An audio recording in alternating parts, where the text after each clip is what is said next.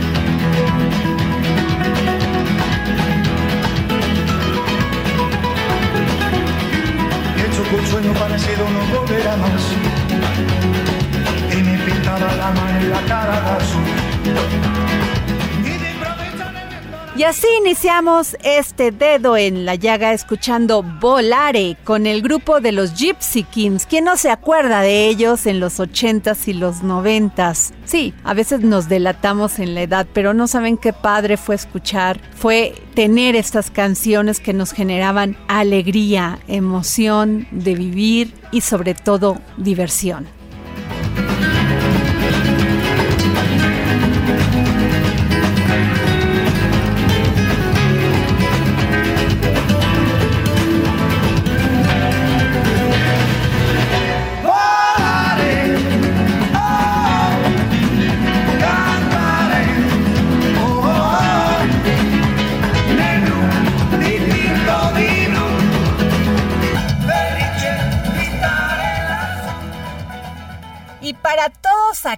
Que me sigan en este momento, déjenme decirles que tengo tres pases dobles para el partido. Tenemos tres pases dobles para el partido Pumas contra Tigres que se jugará el próximo domingo 23 a las 12 del día. Pues ya les dije, a los que me sigan a arroba Adri Delgado Ruiz, Aquí, en el dedo en la llaga, les entregaremos tres pases dobles para el partido Pumas contra Tigres y tienen que recogerlos en nuestras instalaciones del Heraldo de México, Insurgente Sur 1271, piso 2, el día de mañana viernes entre las 10 de la mañana y las 2 de la tarde con una identificación. Sin duda alguna, uno de los temas más importantes en la agenda de todos los días de nuestro país es la delincuencia. ¿Y quién más que Alejandro Ope, experto en temas de seguridad, para que nos dé su opinión? Alejandro, muy buenas tardes, ¿cómo estás?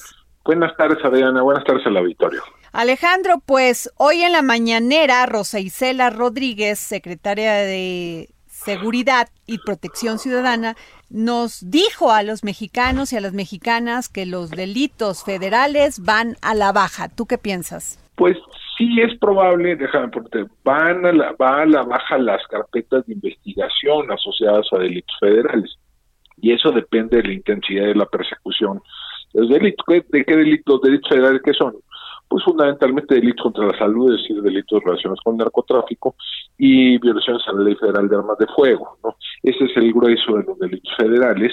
Eh, y pues sí es posible que, que, que vaya bajando en parte por, por decisión, una decisión de no perseguir de manera tan intensa algunos de estos de estas prácticas no eh, eso es bueno o malo pues depende de la perspectiva en, la, las que se vea pero no necesariamente y es importante no necesariamente refleja un cambio en la actividad subyacente sino más bien un, cambio en, la decisión de perseguir esos delitos. Eh, eh, no es, yo no no no creo que sea algo que necesariamente se tenga que celebrar.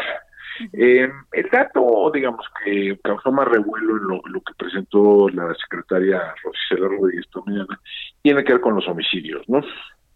Eh, allí, según se dijo, habían disminuido 3.6% con respecto a, en 2021 con respecto a 2020, lo cual es, digo, lo cual parece ser cierto, pero no deja de tener cierto sabor amargo ese, ese dato, ¿no? De cualquier manera es el cuarto año consecutivo que tenemos eh, más de 33 mil homicidios en la cuenta del Secretariado Ejecutivo, ¿no? De víctimas de homicidio en la cuenta del Secretario Ejecutivo, lo cual se traduce en la cuenta de INEGI más o menos por encima de 36 mil.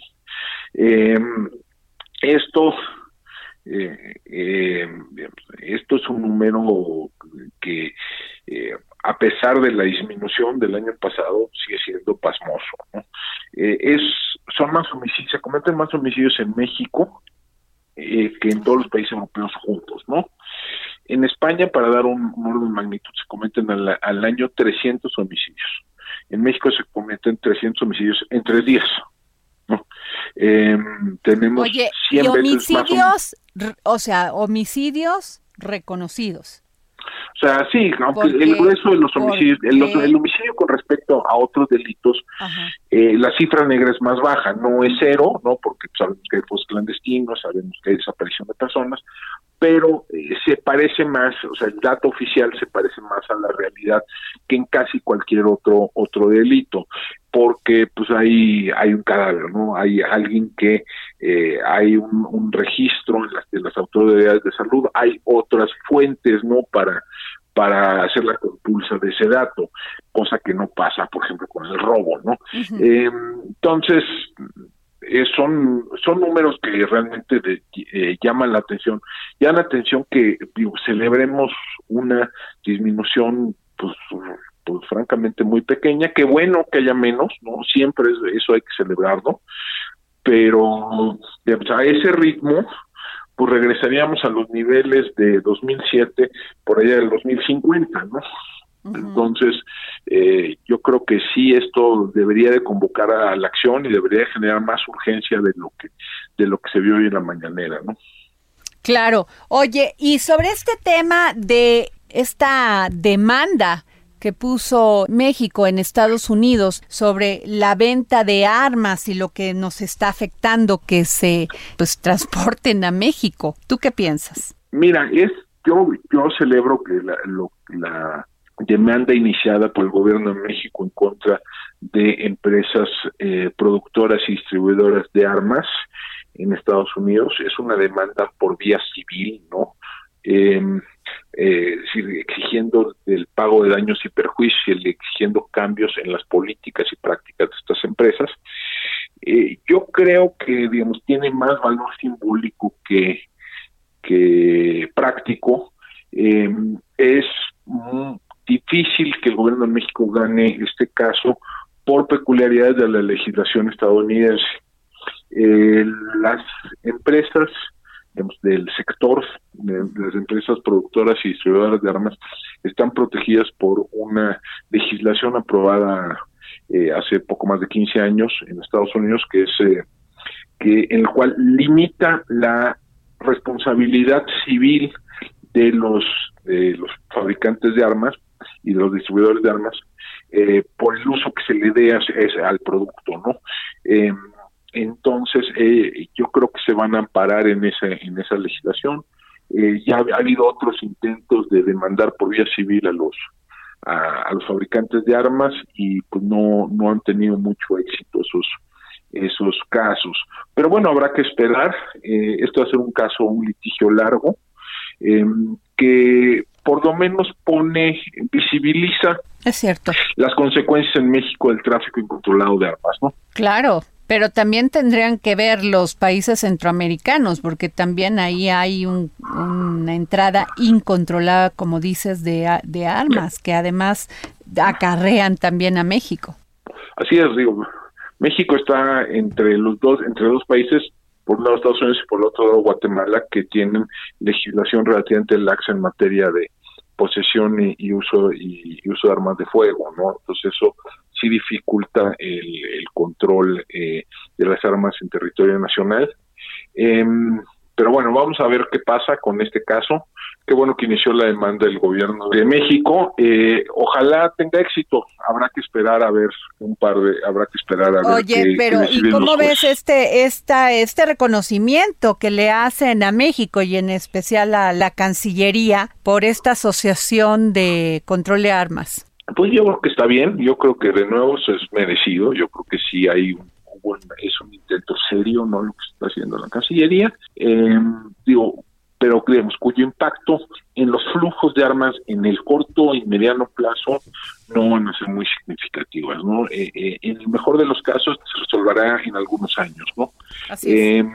entonces, y, y, y, hay que brincar varias barreras judiciales para llegar a un resultado positivo, ¿no? Yo tengo, yo tengo mis dudas de que se puedan brincar, pues, dado los antecedentes, los precedentes judiciales que hay en la materia, pero pues habrá que esperar. Muy bien. Gracias, Alejandro Ope. Gracias. Siempre es importante escuchar tus comentarios en los temas de seguridad. Muchas gracias, Adriana. Muchas gracias, Victoria. Saludos. Pues sí, efectivamente, uno de los temas más importantes y que más demanda la ciudadanía, que es el tema de la seguridad, Samuel Prieto. Sin duda. ¿Qué, tal? Muy buenas tardes, Jorge Adriana. Pues sí, la seguridad Perdón, yo también entré así, perdón, Adriana. Buenas tardes a todos. sí, eh, básicamente eh, eh, la seguridad siempre va, a dar de qué hablar. Y hablando de cuestiones técnicas, bueno, Alejandro López, muy puntual, necesitamos, necesitamos repensar muchos de los esquemas, ¿no?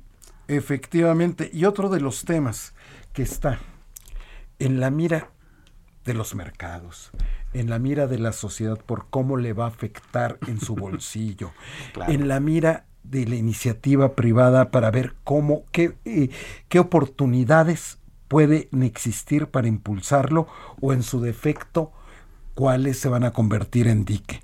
Y para hablar de esto, mi querido Samuel, pues se encuentra el experto en finanzas, economía, ¿qué te digo? El quítate tú, ¿Para ponerme yo? No, para que se ponga él, me refiero al gran columnista Mauricio Flores. Hombre, el de la gente detrás del dinero, Mau. Buenas tardes. Oye, ¿qué, qué, presentación tan rimbombante. Ahora sí que casi casi me sentí como, como, como la secretaria Jennifer Granholm. No, no, no, hasta que te inviten a Palacio te puedes sentir como ella. así es, así es, mi estimado Jorge, mi estimado Samuel. Muy buenas tardes a todos. Pues el tema de los foros, mi querido Mauricio pues, Flores. Creo que aquí queda muy claro que el verdadero foro es un foro cerrado y no está en San Lázaro. No, el verdadero foro donde se va a decidir la suerte de la reforma eléctrica es finalmente, o la contrarreforma eléctrica, como lo quieran ver, va a ser en estos diálogos que están realizándose ahí, ahorita en Palacio Nacional, entre Granholm y López Obrador, también está la secretaria Rocionale, y algo que se concretó hoy, la compra de Deer Park por parte de Pemex. Así de simple y sencillo.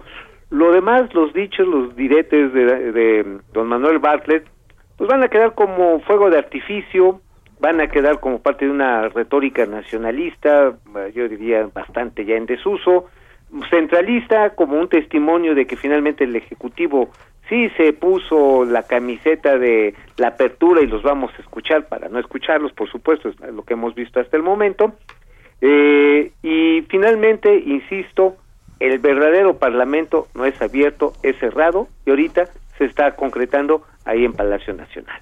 Eh, sin duda, sin duda. Oye, y por cierto, de todos modos, en aquella discusión de, de, del Congreso, pues están saltando datos bastante interesantes. A mí me llama mucho la atención lo que ha estado diciendo sobre todo los organismos empresariales, ¿no? El Instituto Mexicano eh, para la Competitividad, por ejemplo, calcula que si esta reforma se concreta, al Estado mexicano le va a costar 512 mil millones de pesos. Eh, vamos, unos 2 mil millones de dólares. ¿Y sabes por qué? Perdón, de dólares. Sí, así es. ¿Y sabes por qué? Porque básicamente... Pero para que yo me pueda imaginar esa cantidad. Es lo que te dan de domingo, ah, más o menos. Ah, no, ah, gastar un fin de semana. Sí, sí, sí, sí, Pero esos dos mil millones de dólares que, digo, para los que somos pie a tierra, eh, eh, significan eh, que la Comisión Federal de Electricidad tendría que, para mantener su cuota de mercado, crecer, y esa demanda va a crecer 3% anual entre 2022 y 2028 en un promedio de 56 mil gigavoltios, ¿no? Entonces, para eso se necesitan 512 mil millones de pesos en los siguientes años. En este momento no se nota porque México, de hecho, económicamente hablando, es más chiquito que, en 2018, ¿no? Por todo lo que ha pasado de la pandemia. Pero si ya vamos a crecer la, demanda también, y entonces es dinero que de todos nos va a costar. O sea, a lo mejor el recibo llega más barato porque viene subsidiado y por lo que tú quieras, pero si viene subsidiado y si hay que meterle lana pública, significa que lo que no nos va a llegar por el recibo sí nos va a llegar en impuestos, ¿no? O sea, de que no nos salvamos, no nos salvamos tarde o temprano, ahora sí que todo termina por hacer eh, alcanzar la realidad a los hechos, porque mira, es más, para que no los alcance descuidados, ahí les va mi receta para dentro de tres meses cuando vengan los calores, ahorita nos estamos quejando del frío, Así es. pero en tres meses, en tres meses cuando empiecen los calores y empiece la mayor demanda tanto domiciliar de oficinas y también fabril, porque empieza a moverse más la industria manufacturera, la de servicios, etcétera, pues este vayan comprando velas, pilitas de, para almacenar energía. Sí, porque la, Comisión Federal de Electricidad está finteando desde hace tres años de que iba a construir cinco grandes plantas generadoras. Hoy no lleva una sola, una sola.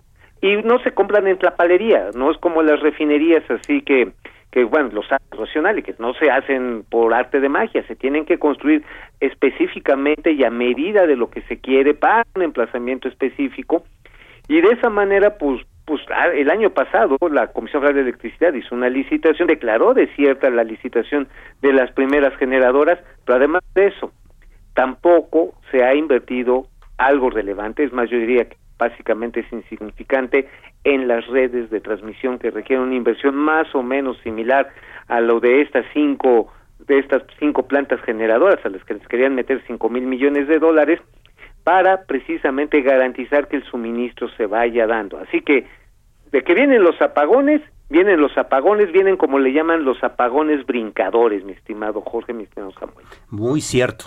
Y eh, fíjate que, de qué nivel es el tamaño del problema en la red de distribución que tú mencionas, que digo, todos recordaremos que eh, hacia la mitad del año pasado, cuando empezaban ya estas cuestiones de la reforma y se habían establecido políticas en donde, por ejemplo, el Estado había... Eh, eliminado por completo el asunto de las inversiones en energías renovables porque se supone que no podían conectarse a la red. Recordemos, no se podían conectar a la red porque decían la van a sobrecargar. ¿no? y entonces se nos va a fundir. Entonces, si nuestra red no es capaz de, de, de, eh, recibir energía de unas plantas que pues la generan por mediante viento, mediante sol, pues así de, así, de saturada y así de maltrecha está, ¿no? O sea, es una inversión enorme la que se necesita. Claro, si se apagaban porque había pastizales incendiándose, pues qué va a pasar, ¿no? Claro. Ahora, en lo político, en lo político, Mauricio Flores, Samuel Prieto, en lo político, así como está la ley, todos los partidos de oposición han dicho no va para adelante esta reforma así como está. ¿En cuáles ves, en qué puntos puede haber esa posibilidad de que se puedan poner de acuerdo e ir para adelante? Pues mira, si me permites, lo, la posibilidad de llegar a un punto medio, eh, repito, se está cocinando ahorita ahí en Palacio Nacional. Seguramente ya se está se estuvo cocinando a medio a fuego lento en las vacaciones de diciembre, pero básicamente es ok, si lo que quieres tú es que el Estado sea garante de la energía, puedes hacerlo sin necesidad de un cambio eh, constitucional, quiere revisar los contratos legados que hablan, habla tanto Manuel Bartlett, que eran antes de, de la reforma de Enrique Peña, que por cierto lo tundió hasta por debajo de la lengua don Manuel Bartlett el día de ayer. Eh, bueno, pues simple y sencillamente, pues ya no se refrendan esos esos acuerdos de estas plantas generadoras de la primera generación que estuvieron produciendo bajo un esquema de proveedores privados y pues, simplemente actualizarlos a las nuevas condiciones tecnológicas, un cambio contractual que no necesita una reforma constitucional.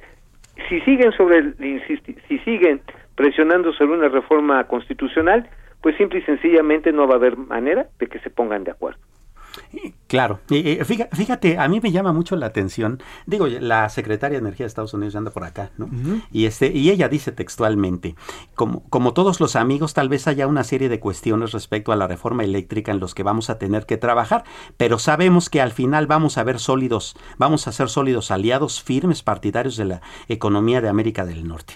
Y en otro punto dice, México tiene una serie de energías limpias tan envidiable y fantástica de la que queremos hablar ¿no? Y esta, eh, de esto de lo que está hablando la Secretaria de Energía tiene que ver con todas esas inversiones que ya alcanzaban por ahí de los 65 mil millones este, y que quedaron paradas, ¿no? Quedaron paradas justamente con aquella política energética que se dio previo a que se propusiera esta reforma energética. Desde el otro punto de vista o desde el otro lado de la barrera, Manuel Bartlett dice que hay unas 110 asociaciones ilegales que venden energía. Eh, vamos, es un dato que da un funcionario y como tal se toma como un dato oficial.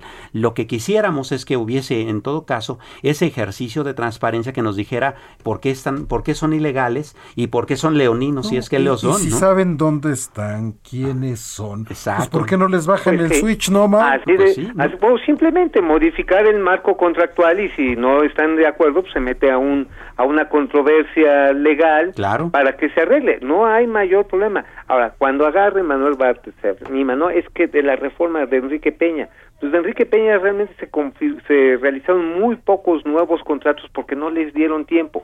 Se aprobó la reforma en 2013, pero empezó a ser instrumentada hasta el 2016. Ya en el 2017, cuando empezaban a hacer este empezaban a hacer las primeras inversiones y empezaban a diseñarse los programas de negocio de empresas fotovoltaicas, de desarrolladores de energía eh, eh, eólica, e incluso de aprovechamiento de biomasa o las microeléctricas y micro hidroeléctricas, perdón. Bueno, en ese momento ya estaban dándose cuenta que muy probablemente los empresarios Andrés Manuel López Obrador iba a ser el presidente y que tenía un discurso en contra de ese modelo. Entonces empezaron a frenar sus inversiones desde ese momento, que se paralizaron cuando se confirmó el triunfo del hoy presidente. Dijeron, bueno, si esa es la, la retórica, pues no queremos ver cómo van a estar las iniciativas. Y se pararon.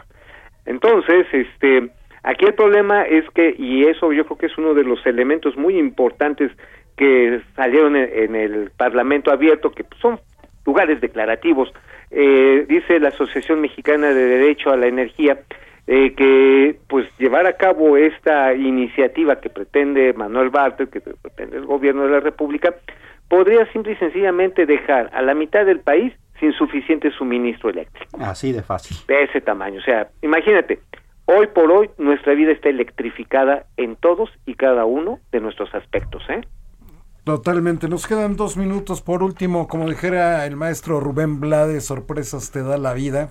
Sorpresas te da la vida. Y en el caso de que por ahí les hagan manita de puerco a Alito, a Marco, a Jesús, ¿cuál sería el daño la calificación crediticia para el país y el daño reputacional si va para adelante esta reforma. Bueno, imagínate, este, eh, si les hacen esa manita de aporto, porque, sí, en efecto, ya pues todos están siendo investigados y tienen ahí sus expedientitos en inteligencia financiera y en procuración de justicia listos, pues para hacerles justamente eso. Pero el punto es que algo bien interesante es que más allá de esta, de esta cuestión de amago, también está la cuestión de que no solamente el Congreso mexicano el que está discutiendo, recordemos que antes de la llegada de la, de la secretaria de Energía aquí a, México, este, la señora Jennifer Glanholm, los propios congresistas estadounidenses, que en esta ocasión ya no nada más son republicanos, sino también bastantes demócratas, pues ya le dijeron, pues mete orden allá en México, ¿eh? porque aquí la cosa está complicada. Entonces, eso va a ser un golpe, ¿no? Tu editorial en 15 segundos, mi querido Mauricio. Alito no necesitan doblarle la manita, él solito la da para que se la tuerzan bonito. Y yo diría simplemente, los congresistas, ese es el verdadero verdadero parlamento cerrado, en Estados Unidos ya dijeron que no a la reforma de López Obrador. Muchísimas gracias Mauricio Flores, periodista especializado en temas económicos y financieros, la gente detrás del dinero. Muchas gracias. Un abrazo Mau. Un abrazo Mau. Hacemos una pausa, esto es El Dedo en la Llaga de Adriana Delgado. No se vaya, regresamos. Y me hizo volar al el cielo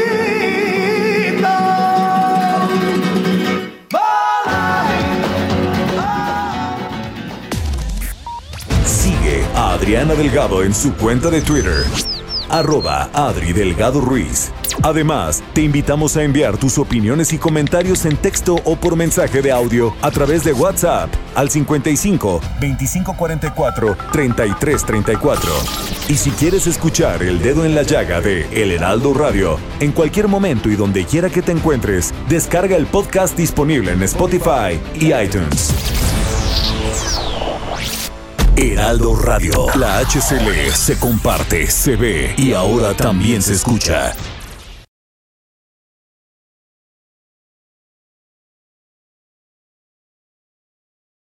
Heraldo Radio. Sigue a Adriana Delgado en su cuenta de Twitter en arroba Adri Delgado Ruiz. Y envíanos tus comentarios vía WhatsApp al 55 25 44 33 34 o 55 25 02 21 04. Adriana Delgado, entrevista en exclusiva al coordinador general de comunicación social de la Presidencia de la República, Jesús Ramírez. El presidente adelantó la sucesión presidencial y las adelantó en su partido, Morena. ¿Qué tanto se va a involucrar en esto? Bueno, él va a ser respetuoso de los procesos, del proceso mismo de Morena y del proceso electoral y de los procesos internos de los partidos.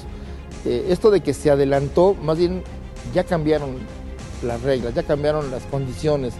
¿Por qué no, eh, a diferencia del sistema político anterior, donde todo eran tapados y donde el presidente de manera muy discrecional podía apoyar o, Hey, it's Ryan Reynolds and I'm here with Keith, co-star of my upcoming film If, only in theaters May 17th. Do you want to tell people the big news? All right, I'll do it. Sign up now and you'll get unlimited for $15 a month and six months of Paramount Plus Essential Plan on us. Mintmobile.com slash switch. Upfront payment of $45 equivalent to $15 per month. Unlimited over 40 gigabytes per month. Face lower speeds. Videos at 480p. Active Mint customers by 531.24 get six months of Paramount Plus Essential Plan. Auto renews after six months. Offer ends May 31st, 2024. Separate Paramount Plus registration required. Terms and conditions apply if rated PG. No, uh, o negarle la candidatura a alguien, este, yo creo que se acabó. Jueves a las 11 de la noche, El Dedo en la Llaga, Heraldo Televisión. Quiero agradecer con mucho cariño a la directora general del Museo de Economía, Silvia Singer, por las facilidades que nos dan para grabar El Dedo en la Llaga del Heraldo Televisión. También a Sergio Manuel Rivera, director de Comunicación e Imagen Institucional, y al coordinador de Medios y Relaciones Públicas, Rafael Chontal Flores. Gracias, gracias por abrirnos sus puertas.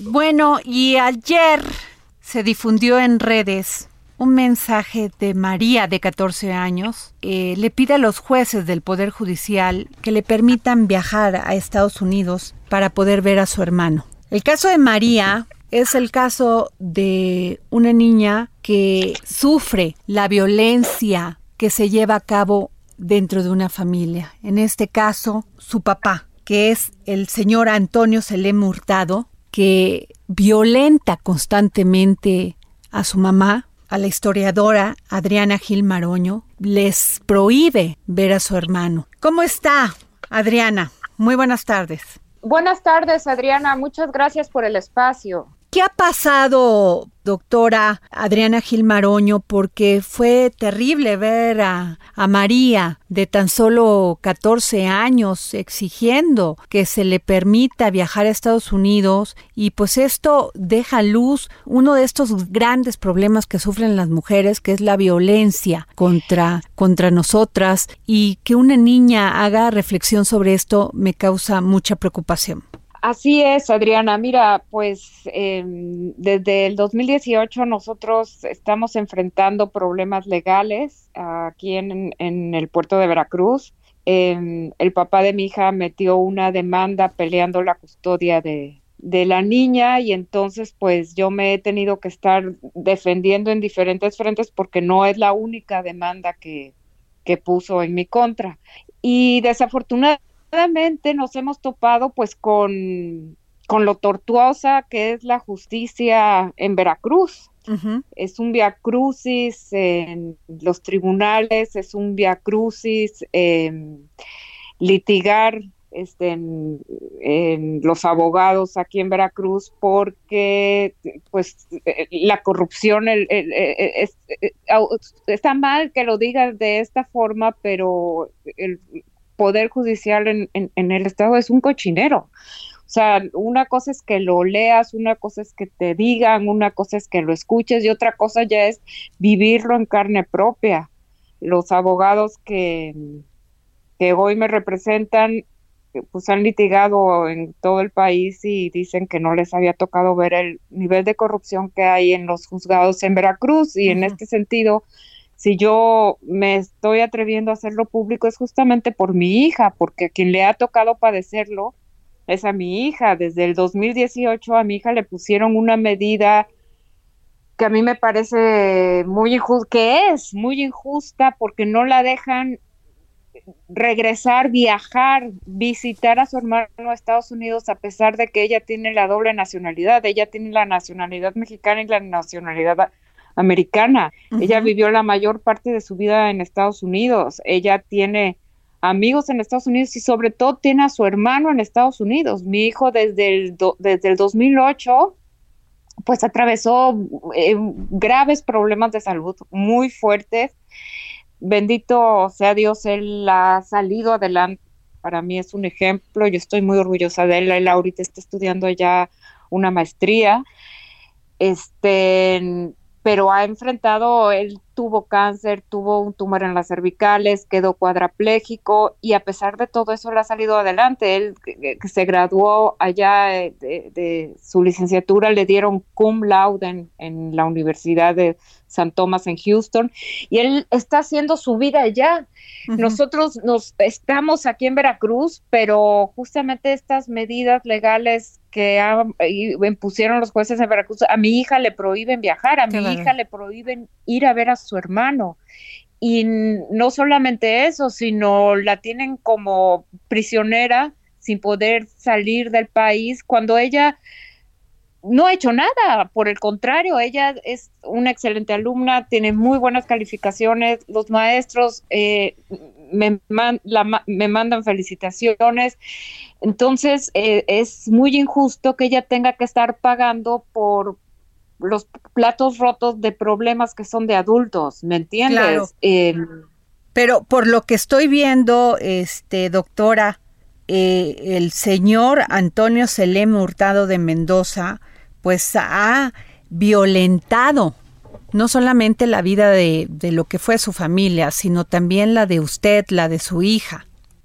Sí, sí, sí, sí, vaya, eso es un, ese es un capítulo aparte, ¿me entiendes? Eso este, eh, ha sido muy, digo, ahora últimamente ya este, no hizo lo que hasta el 2019, hasta el 2020 me, nos estuvo haciendo, acosando, agrediendo, difamando, insultando, pues porque puse una denuncia y también parece ser que los abogados que hoy presentan hicieron un no agresión, seguía agrediendo, lo iban a dejar de representar. Pero pues al él no permitir que la niña salga del país, pues es una forma también de agredirla a ella, ¿me entiendes? A mí no, en ese sentido, con esa medida a mí no me perjudica. a la que perjudica es a su hija. Usted no ha podido tiene- ver tampoco a su hijo. Yo voy a eh, seis meses, voy a verlo y estoy con él. Lo que pasa es que como no puedo estar dejando a mi hija sola, entonces no estoy con mi hijo el tiempo que ¿Y a mí cuál me es la razón que no le permitan a la niña? ¿Qué, qué le ha dicho? Este, pues me imagino estas sentencias. ¿Qué, qué es lo que dicen? que em, eh, el papá es el que no autoriza la salida uno no autoriza la salida y dos es la que, que por miedo las autoridades dicen que existe eh, el peligro de que la, me la lleve yo y que mm, huyamos del país y cuando realmente yo he estado aquí en, Veracruz dando la cara y enfrentando todos los, asuntos legales en los que él, él por, me, ha, me ha metido. Vine aquí a enfrentar, a resolver y eh, quiero hacer las cosas bien, y pu- justamente por mis hijos. Y por mis hijos estoy eh, eh, librando esta batalla. Y muchas veces no, a nosotros no, no hacemos las cosas públicas porque o nos da miedo, o nos da vergüenza, o porque no nos, ¿me entiendes? Pero entre más nos queda, eh, mientras más eh, no haga, no hagamos la voz, los problemas pueden crecer más porque la justicia no no es una realidad, no no no es no es pronta, no es expedita, al contrario, es un via crucis. Un via crucis es, es, es- ha sido increíble cómo los derechos de mi hija no han sido han sido pisoteados y los jueces, tanto en materia civil como en materia penal, pues se han dedicado a protegerlo a él, esa es la realidad y lo puedo probar yo con los expedientes y con las carpetas de investigación, ahí está la forma tan descarada en que él ha sido protegido y que los derechos de mi hija, de mi menor, han sido pisoteados. O Eh, doc- doctora, doctora Adriana Gil Maroño, ¿por qué cree usted que lo están protegiendo? ¿Cuál es la razón de proteger a, a una persona, a un padre, causándole daño a una niñita de 14 años? Pues esa es una pregunta, ¿me entiendes? ¿O por qué pudiera ser o tráfico de influencias o corrupción? No encuentro yo otra razón, porque yo te, digo, a expediente abierto, tanto en lo en las carpetas penales que están como en las en, en, en los expedientes que están en los juzgados de lo civil, ahí las resoluciones tan disparatadas que han salido a favor de él y mm, como a mi hija no ni siquiera se le ha, ha podido proceder el asunto de pago de pensión alimenticia. ¿Por qué? Porque lo protegen. Y mi hija tiene una pensión alimenticia O sea, usted no recibe pensión alimenticia tampoco. tampoco, tampoco y este gracias a Dios yo mi trabajo, trabajo tengo a mi hija en no no es- esto ha sido tan desgastante que te dijera no este hay no no voy a pelear por lo de la pensión pero lo que sí para mí es prioritario que mi hija tenga libertad para salir e ir a ver a su hermano Claro. que mi hija si quiere ir eh, viajar, conocer otros países, este, por cultura, por aprendizaje, por esparcimiento, ¿por qué se lo van a negar? O sea, ¿por qué?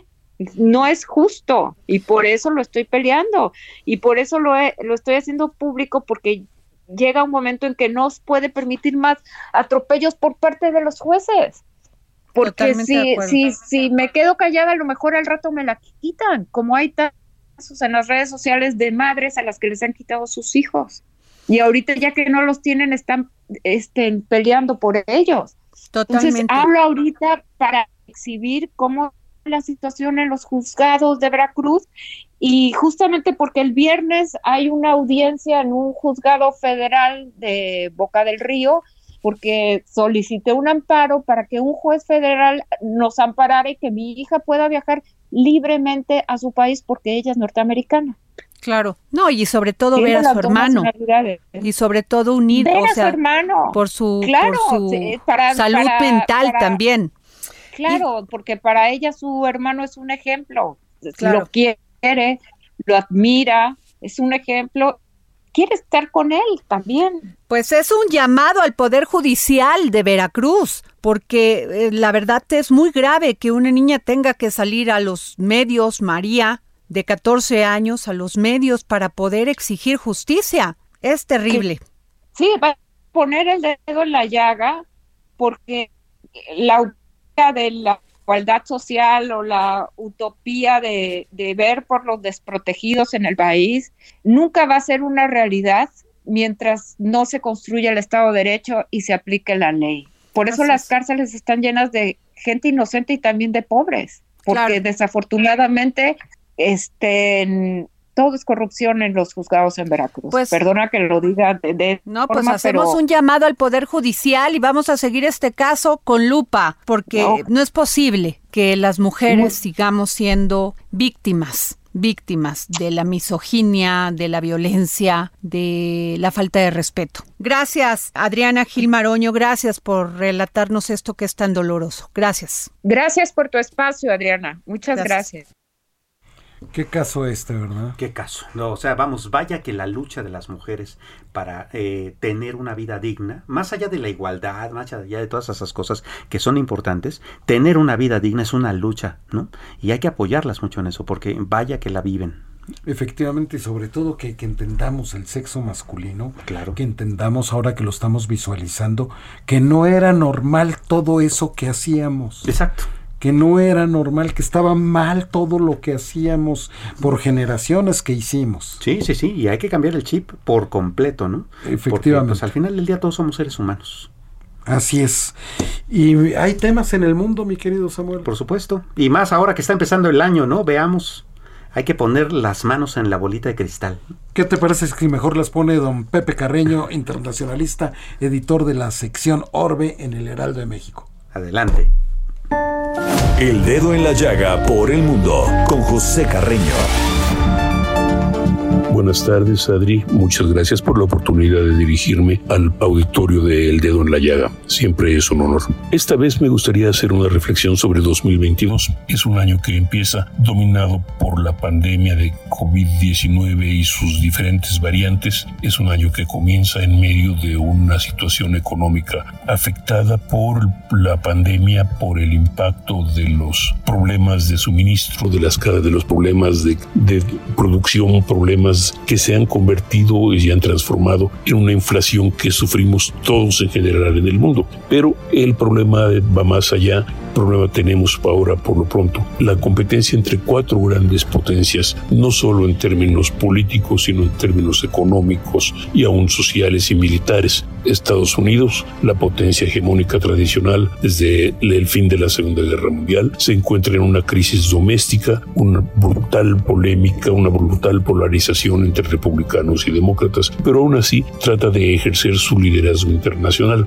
que a su vez es cuestionado en gran medida por China, la segunda potencia económica mundial y militar por derecho propio, pero que enfrenta también problemas de propia manufactura. Para empezar, las enormes diferencias económicas entre las provincias del interior de China y las provincias costeras. Esto, de alguna manera, pues es parte de lo que le gustaría resolver al presidente Xi Jinping, que se espera sea reelecto por segunda ocasión para un periodo de 10 años. En el caso de Rusia, el presidente Vladimir Putin enfrenta también la realidad de que está tratando de reconstruir el cinturón geopolítico de estados amigos, valga la expresión, de Rusia o satélites, si le quieren decir de esa manera, eh, no importa cómo, el colchón que rodea a Rusia y da seguridad o les da la sensación de seguridad a los rusos respecto a sus vecinos, tanto en el centro de, de la región del centro de Asia y los Urales, como desde Europa. Para eso enfrenta problemas en Ucrania, enfrenta problemas en Azerbaiyán, en, eh,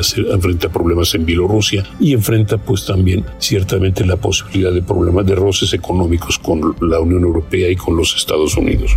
La Unión Europea, por su parte, pues enfrenta también la realidad de que pues es un organismo colegiado en gran medida y donde algunos de los miembros están cuestionando políticas de la propia organización que tienen que ver, por ejemplo, con su trato con Gran Bretaña y su Brexit, que tienen que ver en términos de migración, que tienen que ver con temas económicos en general. Así que vemos un mundo bastante, bastante complejo, bastante, bastante complicado y en un enorme, en un enorme momento de agitación. No sé qué vaya a pasar, no quiero, no puedo augurar, pero vamos a tener un año interesante como la maldición china. Ojalá vivas tiempos interesantes. Así que, Adri, hasta la próxima vez. Muchísimas gracias.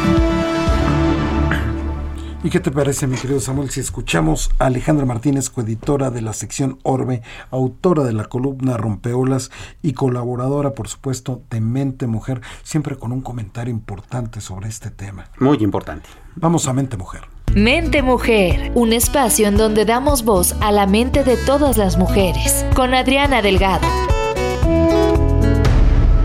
Hola, ¿qué tal amigos del dedo en la llaga? Muy buen día. En Perú miles de mujeres tienen más de dos décadas luchando por obtener justicia. Recientemente, eh, más de 1.300 peruanas lograron que un juez decida abrir un proceso penal contra el expresidente peruano Alberto Fujimori. Ellas aseguran que fueron sometidas a ligaduras de trompas sin consentimiento o ni siquiera sabían que, que las iban a operar de este procedimiento. La mayoría de ellas son mujeres pobres indígenas. Un juez dijo que además de Alberto Fujimori, tres exministros de salud estarían implicados y cometieron delitos contra la vida, el cuerpo, la salud, lesiones graves y violaciones a los derechos humanos. Se cree que más de 300 mil personas fueron sometidas a este procedimiento de esterilizaciones bajo una política de reducir la pobreza, pero de estas, bueno, 1.300 fueron las que están demandando porque pues siguen teniendo ellas secuelas de estas operaciones. Hasta ahorita se ha determinado que cinco mujeres fallecieron, aunque la cifra se podría disparar a 40. Uno de los casos más emblemáticos es el de María Mamérita Mestanza Chávez. Ella en 1996 fue visitada por supuestos profesionales de la salud para invitarla a que se sometiera a una esterilización bajo este programa de reducción de la pobreza, pero bueno, estas visitas pronto se convirtieron en presiones y en amenazas. Fue amenazada con que ella y su marido serían detenidos por no someterse a este procedimiento. Finalmente se dieron, se sometió a esta operación y a los pocos meses falleció por complicaciones. No tuvo atención preoperatoria ni posoperatoria, que es uno de los principales señalamientos eh, de las acusaciones. ¿no? Estas mujeres fueron obligadas a, a operarse sin recibir ningún tipo de atención. Algunas otras mujeres acusan incluso que ellas a someterse a otro tipo de cirugía y cuando despertaron resulta que también de paso las esterilizaron. Actualmente eh, el expresidente Fujimori purga una condena de 25 años por crímenes de lesa humanidad por dos masacres. Es difícil que realmente pueda ser juzgado debido a su, a su edad, pero todavía pues está pendiente que también sean juzgados los tres exministros de salud y también que el Estado pues puede indemnizar a estas mujeres que siguen con secuelas de estos procedimientos. 25 años y este caso sigue impune. Gracias.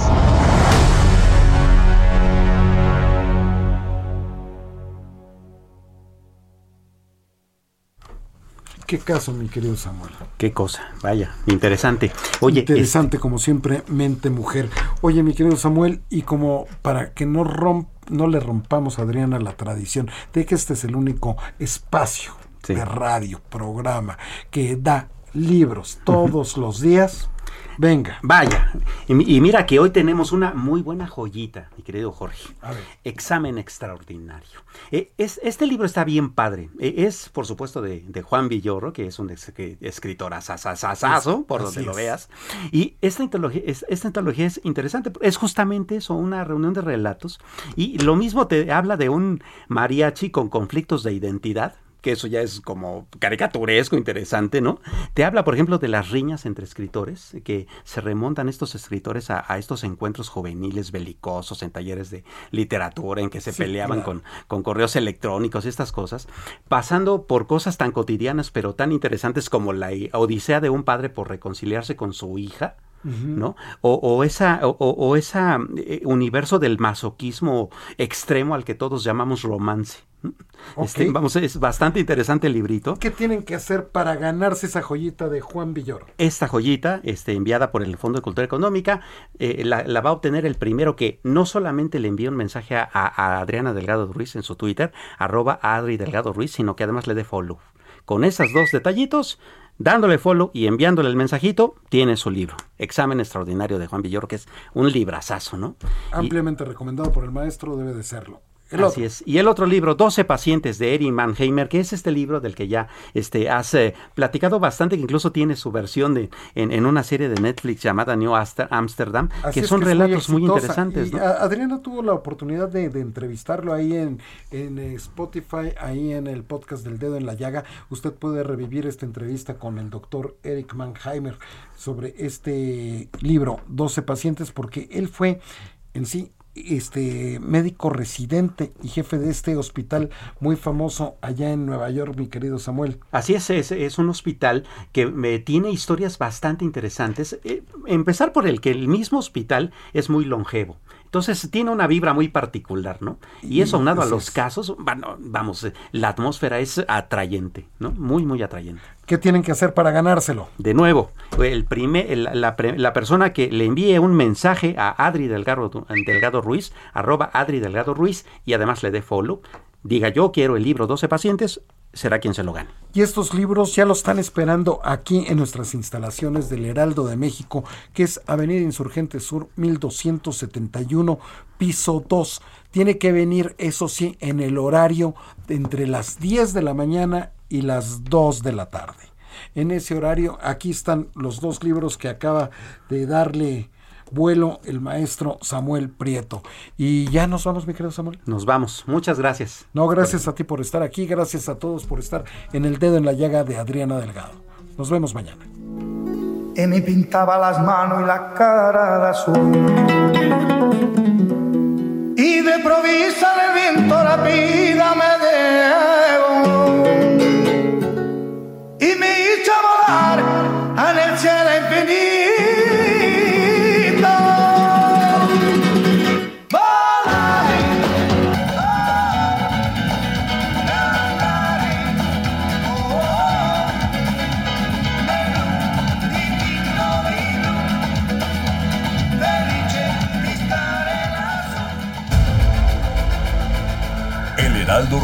Presentó El Dedo en la Llaga con Adriana Delgado. Heraldo Radio 98.5 FM, una estación de Heraldo Media Group, transmitiendo desde Avenida Insurgente Sur 1271, Torre Carrachi, con 100.000 watts de potencia radiada.